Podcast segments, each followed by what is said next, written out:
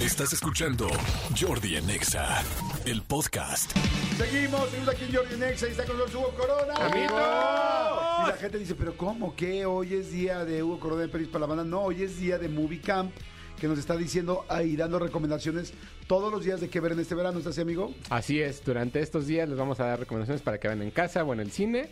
Para que también descansen después del Barbenheimer, ya que tengan más opciones ahora sí para ver. Y entonces vamos a, a- a empezar con este tipo de, de- de- de especiales. Pueden empezar ahorita, pueden empezar en los programas anteriores, en los que vienen, pero el chiste es que vean todas. Vámonos. Perfecto, órale, vámonos. Entonces, ¿qué arrancamos con la recomendación de hoy? Este es el Movie Cam en Jordi en Exa.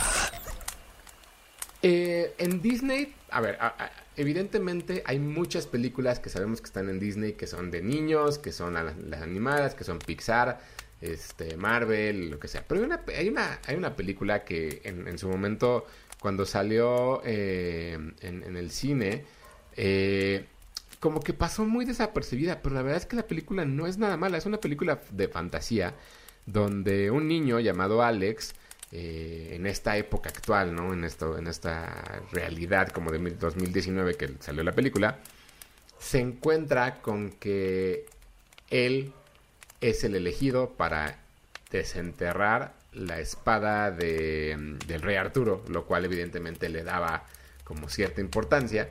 Es una película fantástica dirigida por, por Joe Cornish, fantástica en el sentido de que es muy divertida y fantástica en el sentido de que es una fantasía.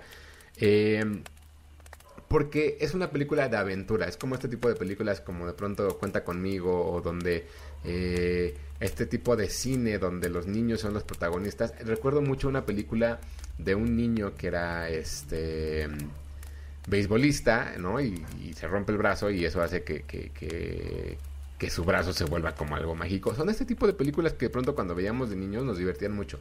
Y creo que Nacido para ser rey es de esas cintas que pasaron sin pena ni gloria en, los cines en, México, pero que eran muy divertidas, ¿no? La, la, la película era protagonizada por Louis Ashburn y por Patrick Stewart, ¿no? El Sir Patrick Stewart.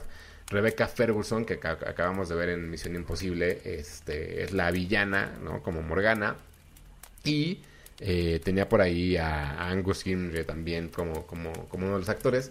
Y la película la verdad es que se vuelve algo divertido, se vuelve una película de acción, se vuelve una película de entretenimiento para niños e, e incluso durante muchas partes de la película se sienta hasta cierto punto boba, pero es parte del chiste, es parte de la idea que esta cinta eh, refleje ese tipo de humor para que los niños conecten, para que los adolescentes adultos de pronto digamos, ah, qué divertida es, y que nos recuerden, ¿no? Las películas que, que veíamos cuando, cuando éramos niños y que tenían como esta característica de convertirse en una historia de aventura de la nada, ¿no? O sea, que en un barrio, en un pequeño barrio en Londres te puedas encontrar la espada del rey Arturo y eso desate que tengas poderes, que puedas este, destruir enemigos, que, que lo que sea. Y son esas aventuras de cierto punto que a mí, por ejemplo, me recuerdan a los Goonies y todo esto. Entonces, esta película está en Disney Plus, la pueden ver ahí y evidentemente la pueden ver con todos sus, con todos sus hijos, si sean pequeños o no.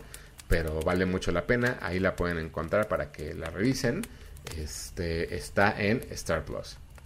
Este es el Movie Cam en Jordi en Exa. Buenísimo, ahí está la recomendación, Manolito. Apunta. Da. Da. Apuntada, me parece perfecto. Ahí está ya apuntada esa recomendación. Hugo, tus redes, por favor. Claro que sí, me siguen en arroba tushai en Twitter y Hugo Corona en Instagram. Por allá nos escribimos lo que necesiten. Escúchanos en vivo de lunes a viernes a las 10 de la mañana en Exa FM 104.9.